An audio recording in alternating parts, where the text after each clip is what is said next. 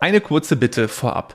Wenn du von diesen Impulsen hier profitierst, freue ich mich, wenn du mir eine kurze Bewertung dalässt und auch den Podcast abonnierst. Das vergessen nämlich ganz viele. Beide Dinge helfen mir sehr, dass der Podcast auch von anderen Interessierten im Netz gut gefunden werden kann. Herzlichen Dank vorab. Diese Episode bildet den Startschuss im Grundkurs Kommunikation einer weiteren kleinen Miniserie innerhalb dieses Podcasts Leidenschaft für Leadership. Es geht darum, heute, was du von der Titanic lernen kannst. Ich bin Matthias Herzberg, dein Impulsgeber hier im Podcast Leidenschaft für Leadership. Es geht um die Themen Kommunikation, Führung und Zusammenarbeit, gemeinsames Dasein im Team, wie man mit Spannungen umgehen kann und so weiter und so fort. In dieser Episode heute möchte ich gerne mit dir eine Sache zum Thema machen. Und zwar das, was du von der Titanic lernen kannst, die ja bekanntermaßen mit einem Eisberg kollidiert ist. Und wenn man sich das mal vorstellt, der Eisberg als Metapher, dann ist dir vielleicht auch schon mal irgendwo das Eisbergmodell begegnet. Ähm, das besagt, dass der kleinste Teil des Eisbergs über der Wasseroberfläche rausragt und der größere Teil des Eisbergs unter Wasser verborgen ist. Und das hat äh, schon mehrfach dazu geführt, dass Schiffe da unangenehme Erfahrungen gemacht haben, weil sie natürlich mit dem unteren Teil des Eisbergs kollidiert sind, weil sie den einfach zu spät gesehen haben. Und genauso ist das in der zwischenmenschlichen Kommunikation auch. Ich möchte dir gerne einen Spruch als Leitspruch mit auf den Weg geben heute. Das ist der Spruch Beziehung vor Inhalt.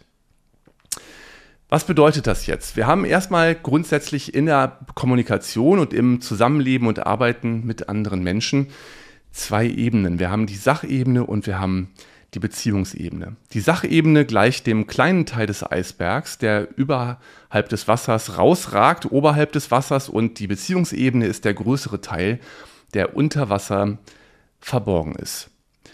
Beziehung für Inhalt bedeutet jetzt, ich arbeite manchmal auch mit solchen Siebteln oder mit Prozenten. Ähm, es gibt so ein Siebtel, sechs Siebtel. Pi mal Daumen kann man sagen, was die Größenverhältnisse betrifft.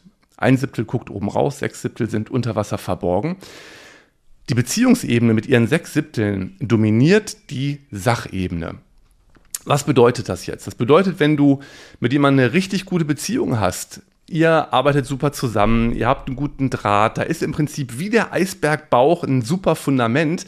Dann wird das in der Regel so sein, dass du zum Beispiel auch auf der Sachebene mit diesem Menschen wahnsinnig gut umgehen kannst, dass die Zusammenarbeit rund läuft, dass ihr euch auch mal konstruktiv streiten könnt, vielleicht euch sogar auch mal einen Schlagabtausch liefern könnt, also eine fachlich-sachliche Kontroverse führen könnt. Und zwar so, dass ihr trotzdem anschließend noch abends weiß ich nicht, ein Feierabendbier trinken geht oder euch einen Kaffee holt und weiterhin da eine gute Verbindung habt.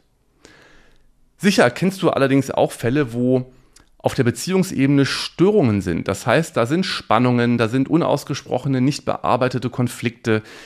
Das führt ganz oft dazu, dass es auch auf der Sachebene große Probleme in der Zusammenarbeit gibt.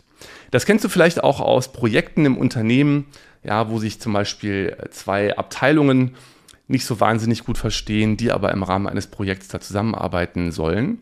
Und da wehrt sich zum Beispiel dann, wobei man das nicht so ganz versteht, eine Abteilung gegen Strömungen, die aus der anderen Abteilung kommen. Du kennst das, dann werden vielleicht Sachen ausgesessen oder Sachen werden erstmal liegen gelassen oder man ist so dagegen, obwohl eigentlich äh, ist das eine gute Initiative. Ich habe noch ein ganz schönes Beispiel, was ich dir dazu mitgeben kann.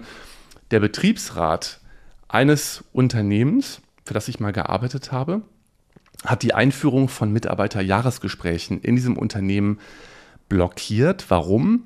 Weil die Beziehung zur Geschäftsführung zerrüttet war.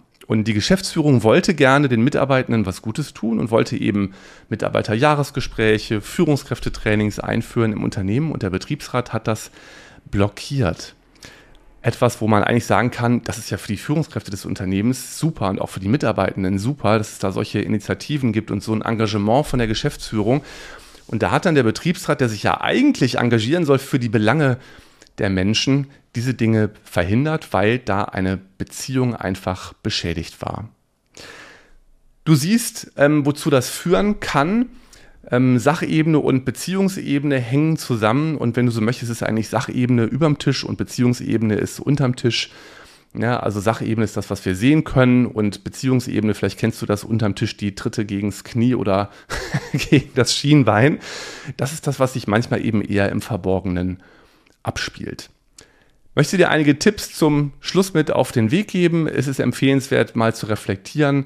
Wie ist es eigentlich um die Beziehung bestellt? Wie ist denn das Fundament? Und überleg doch auch mal, wie kannst du ganz bewusst in eine Beziehung investieren und da fallen dir vielleicht dann auch Sachen ein, nämlich vielleicht mal eine Spannung thematisieren oder mit der Person mal wieder einen Kaffee trinken gehen oder überleg auch mal, ob du Menschen in deinem näheren persönlichen Umfeld auf der Arbeit auch vielleicht ungleich behandelst. Also vielleicht gibt es da zwei, drei, mit denen gehst du immer Kaffee trinken und zwei, drei andere, mit denen machst du das nicht.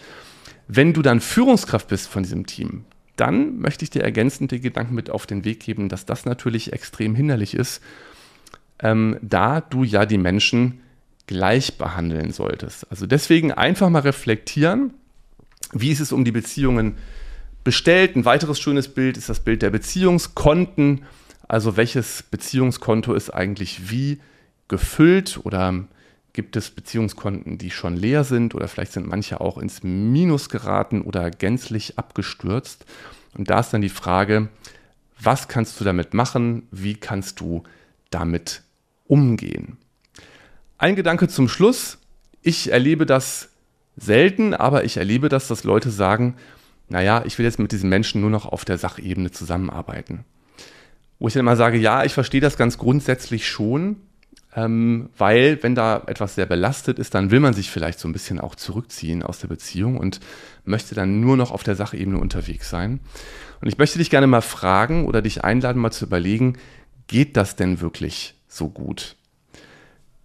Und was hilft, ist, sich mal mit dem Gegenteil zu beschäftigen, nämlich mit der Frage, wozu führt das eigentlich was? Den fachlichen Output betrifft, äh, die Arbeitsergebnisse betrifft, die Qualität der Zusammenarbeit, die Schnelligkeit und auch vielleicht die Innovationsfreude, wenn da die Zusammenarbeit mit jemand richtig, richtig toll ist.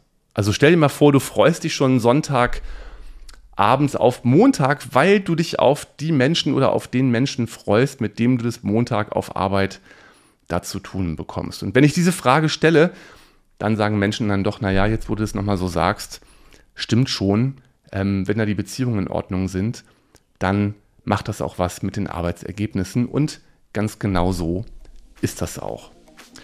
Ich fasse zusammen, Beziehung vor Inhalt. Erstens, es gibt eine Sachebene und eine Beziehungsebene.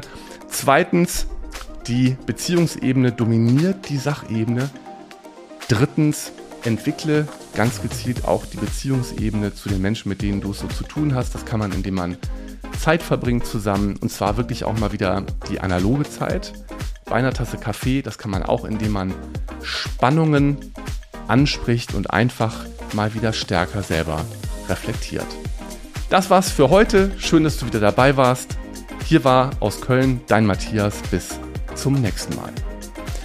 Ein ganz kurzes PS. Kennst du jemanden, für den diese Folge oder der Podcast insgesamt relevant und hilfreich sein könnte? Dann würde es mich total freuen, wenn du den Podcast weiterempfiehlst. Und je nach Medium, über das du das anhörst, kannst du übrigens auch einzelne Episoden direkt teilen. Über den Messenger oder WhatsApp oder eine E-Mail oder über einen sonstigen Nachrichtendienst. Ich würde mich freuen, wenn du mir hilfst, dass der Podcast bekannter wird und auch noch anderen Menschen weiterhilft. Ich danke dir ganz herzlich vorab.